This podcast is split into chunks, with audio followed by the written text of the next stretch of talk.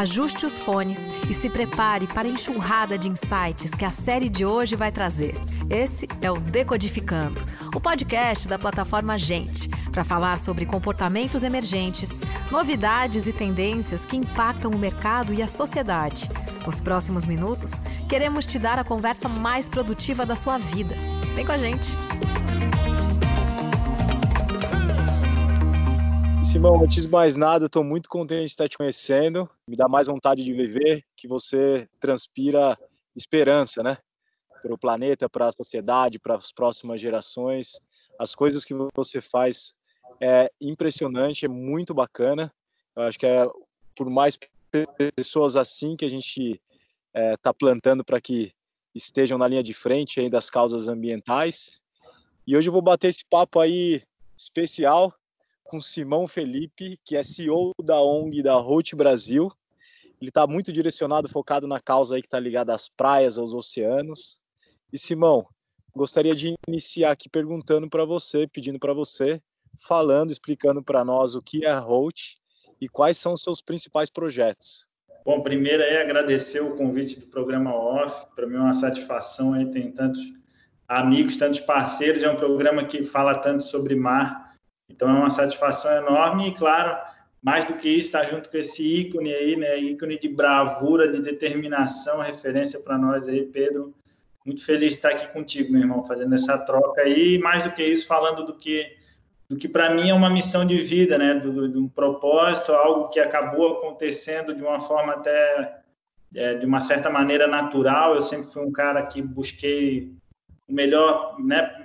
Para um coletivo, melhor para a natureza. Então, a RUT foi um, um reflexo dessa busca, não só minha, mas de outras pessoas que fazem essa organização, né? Então, hoje nós somos uma organização que atua aqui no Brasil. Começamos numa ilha chamada Florianópolis, cercada de belas praias lá, e não tinha como, né, nascer numa ilha como aquela, conviver com tanta natureza, tanto mar, e não querer fazer algo por ela, né? E nós iniciamos o trabalho lá. Hoje, atualmente, eu moro e vivo no Rio de Janeiro, conduzo a, a aqui, mas temos as atuações em, em vários cantos do Brasil aí. E a gente também montou uma base em Portugal e outra base na Califórnia, o que já é um, um grande desafio, né? A gente sair uma organização do terceiro setor, sair do Brasil e formar base na Europa, formar base nos Estados Unidos é, é, bem desafiador, foi um processo aí, está sendo ainda né, um processo de evolução e aprendizado e, e, e, descobertas, como é que a gente entende essa problemática, que é uma problemática global, é, e consegue posicionar nossa intenção de mudança desse panorama que a gente vê do impacto do nosso consumo nos oceanos, a nível global e não só Brasil, né? Então, a RUT tem essa missão de engajar pessoas e transformar elas é, para a gente buscar essa neutralização do impacto do nosso consumo. O nosso foco central são as praias, oceanos, mares, né? Mas a nossa atuação é voltada para o planeta, para a natureza como um todo. E qual que é a sua, sua análise, assim, resumidamente, sobre esse panorama das praias brasileiras? E a gente tem percebido a situação das praias ao longo dos anos, né? Apesar a gente ter um aumento da concentração das pessoas, mas isso é um reflexo da superpopulação e as praias sofrem com isso, né? Tanto as praias brasileiras que eu é, tive a oportunidade de exercer essa missão em diversas praias pelo litoral do Brasil, do Nordeste ao Sul do país, desde Rio Grande do Sul a Fernando de Noronha, fazendo esse movimento de, de, de, né, de ir lá limpar, entender a problemática. E eu percebo que, de fato, a gente tem um, uma situação que é é, é, ela é beira, assim, eu acho que hoje a gente pode considerar uma, uma condição que é, já está num ponto da gente é, despertar um alerta, né? Eu acho que eu, eu não quero também trazer uma questão muito... Mas, para mim, é óbvio que eu tenho essa visão muito crítica do, do problema, porque eu vejo ele, então eu tenho esse sinal de alerta ligado o tempo inteiro. Para mim, eu acho que a gente já está numa condição que ela é... Ela, a, a, sociedade precisa estar mais informada, as pessoas precisam saber. E mais do que isso, eu acho que o papel, exatamente esse papel que o OFF está fazendo nesse momento, né, é, e tu, consequentemente, também, né, Pedro? Eu acho que esse papel da gente mostrar isso, apresentar essa problemática, e, claro, junto com isso, trazer soluções, mas o principal é trazer isso, que as pessoas vivem uma, uma, uma, realidade de que como se as coisas é, tivessem normais. E, e, de fato assim infelizmente não estão né? A gente está num cenário crítico. Isso eu falo pô, de situações por exemplo como praias como Mar de Fora em Fernando de Noronha que não tem não tem presença pública praticamente lá né? E recebe correntes que vão para a África com impacto é, todas as praias hoje do Mar de Fora em Fernando de Noronha têm um impacto do microlixo que não é lixo originado na, na, ilha, não é lixo consumido pelas pessoas da ilha. Ou mesmo em Maraú, por exemplo, na Bahia, que a gente tem litorais de, de quilômetros e quilômetros de é, que vai margeando a praia é resíduo internacional, resíduo nacional, então todo o perfil de impacto ali, e aí sem contar os, os, ambientes como Rio de Janeiro, como São Paulo, que são praias densas e, e, populosas, que aí tu tens essa questão do, do resíduo doméstico ali sendo impactado diretamente. Então, sabendo desse, desse cenário, o que, que, que, que você acha que dá para ser feito para mudar isso? Você acha que isso é uma situação reversível? É, essa é uma, uma pergunta, Pedro, bem legal, porque eu, eu tenho feito ela pelo menos aí os últimos 10 anos. Eu me pergunto, e, e eu acho que ultimamente ela tem variado conforme o meu estado de, de humor, de, de confiança e tudo mais. É óbvio que todo mundo tem essa variação, eu procuro sempre manter um equilíbrio de confiança lá em cima, mas é bem difícil, cara. Tem momentos de fato que eu, que eu chego num, num patamar e essa resposta é, é, difícil por causa disso, porque tem momentos que eu é, chego num patamar que eu falo, cara, eu acho que não vai ter mais solução, mas na maioria dos dias eu é, acordo querendo batalhar e acreditar que sim, de fato é possível a gente reverter esse panorama que a gente está vivendo, né? E talvez esse pensamento positivo seja o grande carvão da minha vida, né? De, de, de acreditar que é possível mesmo mudar, acreditar que é possível fazer e fazer mais. É, muitas pessoas falam, pô, trabalho né, fantástico vocês fazem, mas eu tenho uma uma autocrítica bastante grande, assim, de, de achar que eu preciso fazer mais e mais e mais e mais, porque eu entendo esse impacto aí como, né, como algo muito grande que se eu não fizer mais, eu não vou conseguir é, ter essa confiança de que é possível reverter. Tem algo aí para a gente pensar, se, quiser, se a gente quiser avançar e falar de ordem né, mais prática do como mudar, porque, como eu falei para você, isso eu vou, eu reforço posso reforçar algumas vezes durante nosso bate-papo. Eu prefiro convidar a sociedade agora a, se sentir responsável do que apontar responsáveis. E aí, só para emendar aqui, para embalar a conversa, é, a sua sensibilidade quanto a observar na população uma conscientização, como que você sente isso? Tá? A gente está avançando, está estagnado, regrediu? Como que está a população em relação a essa conscientização? Então, Pedro, nisso eu tenho pô, 100% de certeza que a gente está avançando, cara. Tenho certeza absoluta disso. É, a gente teve um, um, ponto assim que eu considero até como um turn point aí na, nesse movimento, cara. E é 100%, meu irmão. Aí eu estou bem confiante nisso. Eu acho que esse turning point aconteceu em 2016, mais ou menos, no Fórum Econômico Mundial. Foi em Davos, se eu não me engano mas eles eh, teve um movimento que é um movimento inglês que chama é, Ellen MacArthur Foundation, que é uma mulher que tem um envolvimento muito grande com a parte de economia circular, desenvolveu essa organização e eles criaram uma frase que é uma frase que é bem conhecida hoje, que é em 2050 haverá mais plástico do que peixe nos oceanos. E essa frase eu considero ela como um divisor de águas no nosso trabalho. Até 2016 a gente ainda era considerado um.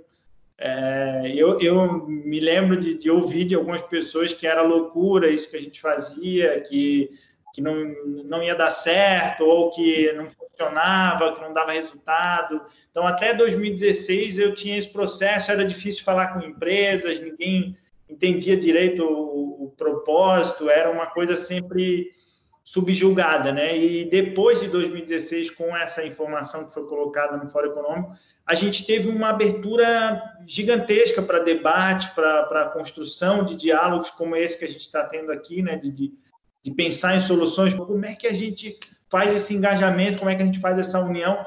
já que a gente está percebendo essa sensibilização maior da sociedade. Com certeza, grande parte do problema encontra-se na nossa casa e uma ação bem simples é a gente entender o nosso consumo como energia, né? A gente tanto consome para o nosso alimento, depois a gente tem a questão do descarte, e tudo que a gente vê ali gerenciando no nosso dia a dia é uma energia, e o lixo também é, né? De uma certa maneira, a gente está falando de carbono, plástico é o petróleo, que foi retirado lá dos oceanos, foi refinado e transformado numa embalagem que a gente consumiu, e quando a gente faz esse descarte, se a gente não fizer da maneira correta, é óbvio que a gente vai estar. Tá não só com os oceanos, mas a gente tem a situação no Brasil de aterros, por exemplo. Inclusive, em várias cidades do Brasil eu já visitei aterros e esse impacto está ali.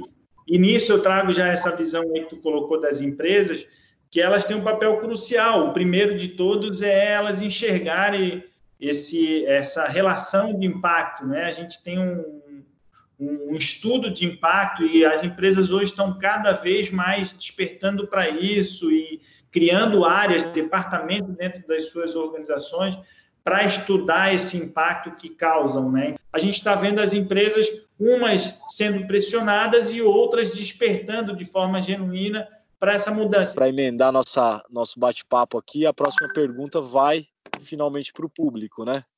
A gente foi bem, bem bacana, bonzinho aqui, né, em trazer a responsabilidade para nós, mas falando em vilão, muitas vezes o vilão acaba para a sociedade é o poder público.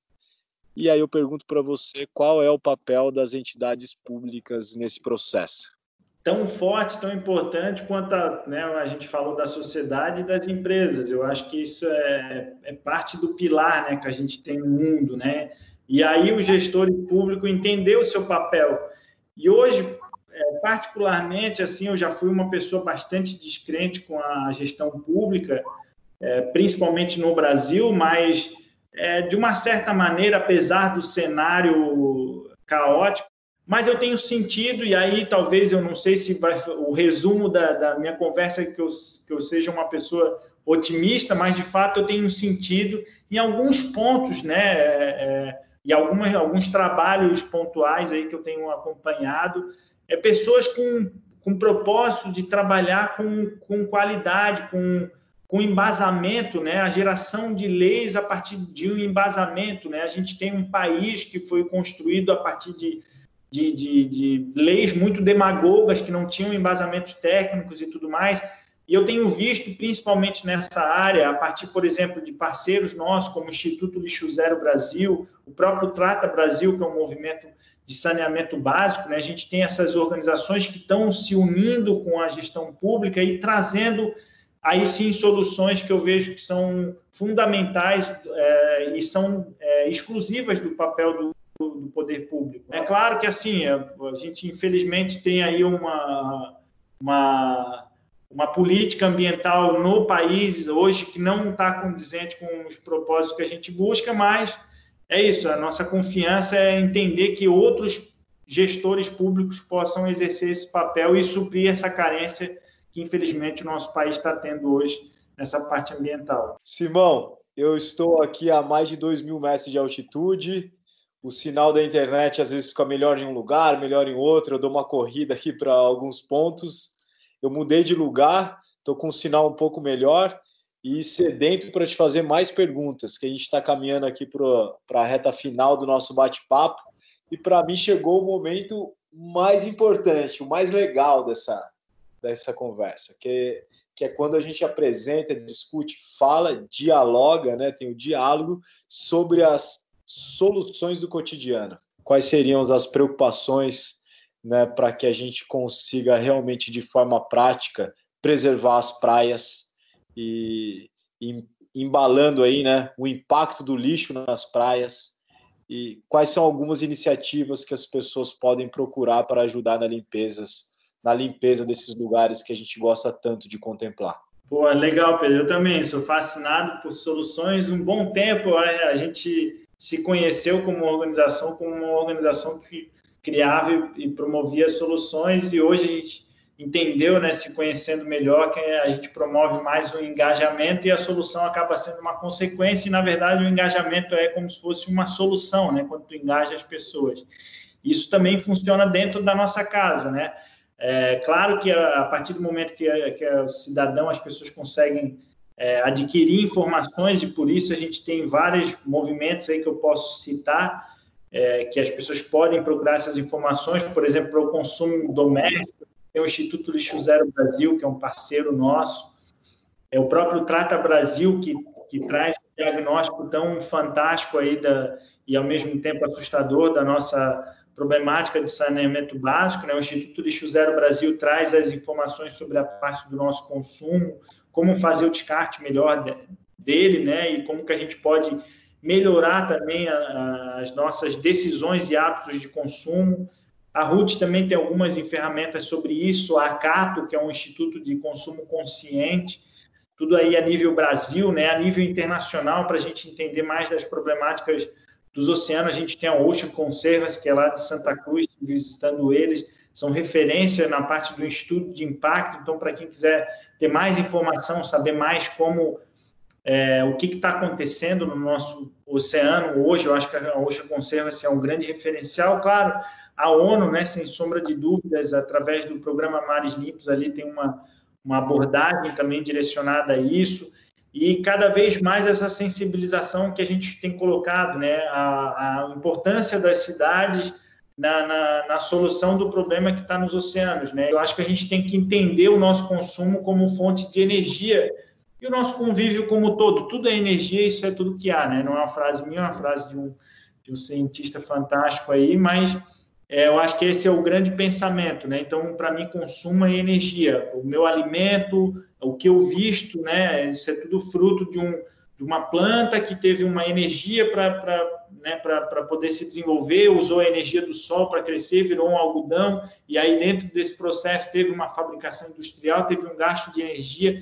Então, como a gente equilibra essa energia do nosso consumo, da nossa existência, é o grande passo e aí eu tenho feito isso, buscar equilibrar o meu consumo. Então, hoje eu tenho na minha casa, eu fiz uma, uma, um sistema de captação de água da chuva para poder usar esse, esse elemento. Eu acho que com isso já consigo ter uma redução do impacto. Eu me questiono muito sobre quando eu vou comprar algo, é, se eu realmente preciso daquilo. Eu, eu tenho usado muito essa pergunta.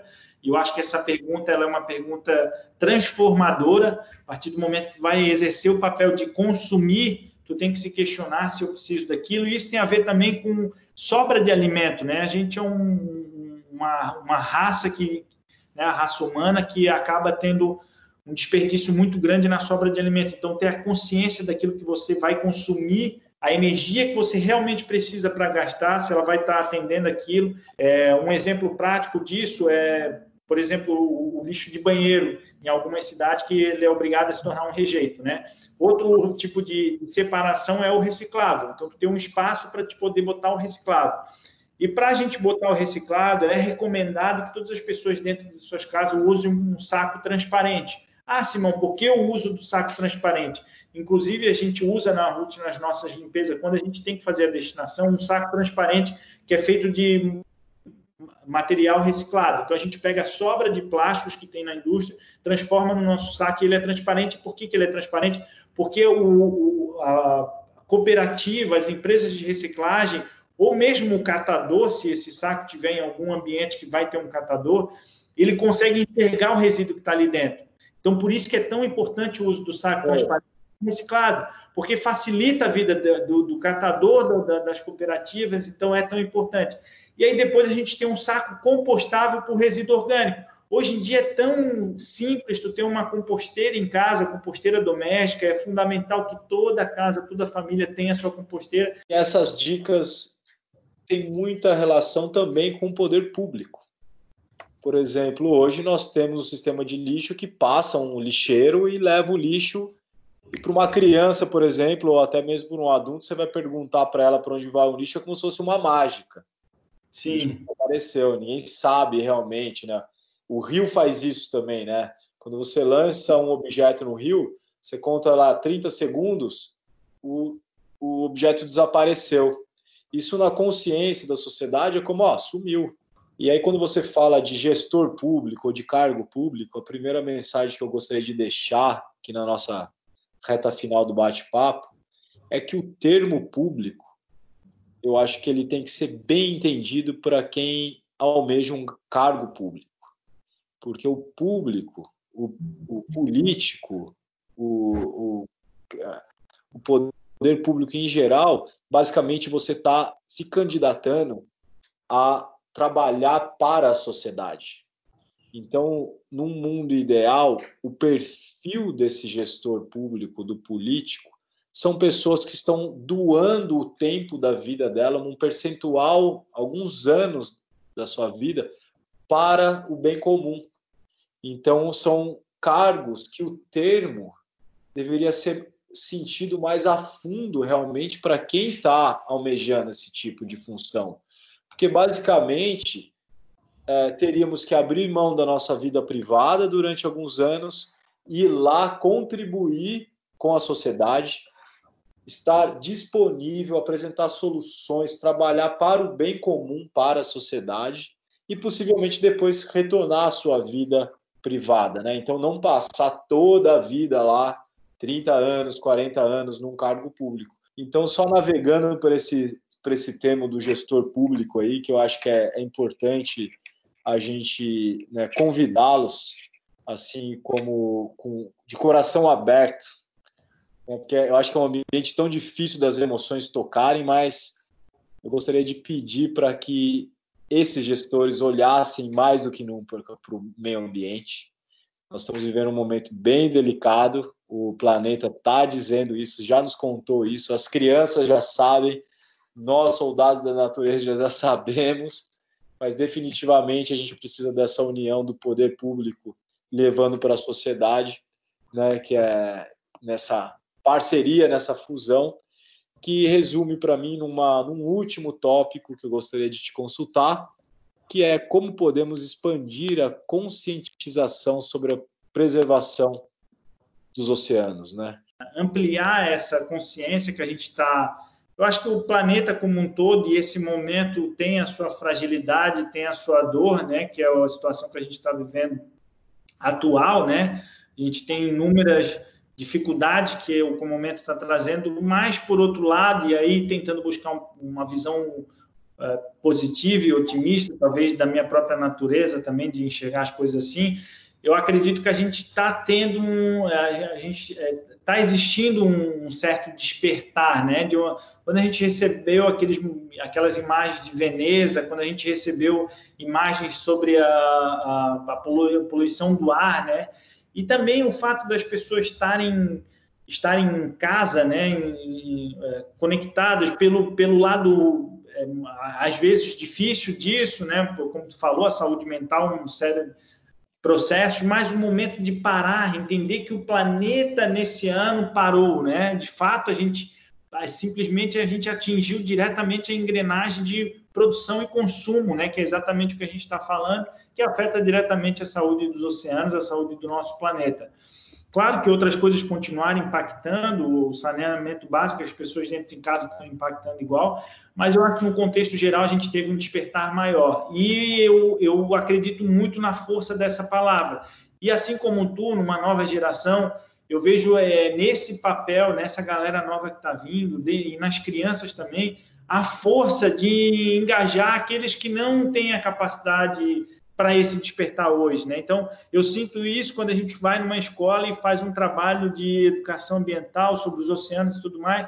O impacto que a gente tem é muito maior na família da criança que a gente visitou a escola do que diretamente na criança que já está com uma, uma sensibilização e uma percepção. Então, eu acho que fazer essas. Acredito muito nisso, né? não é um achismo, é uma certeza de que fazer essa, esses ter essas oportunidades de despertar, né, é, esses momentos que a gente consiga fazer as pessoas, e aí através de mobilização, através de rede mainstream, né, que a gente estava falando um tempo atrás, da, da, da, da força do mainstream para as pessoas se engajarem nesses temas. E é interessante, eu, eu, eu tenho alguns amigos de um grupo de uma, do, do instituto que se, que se chama Regeneração Global. Pô, que, parceiro.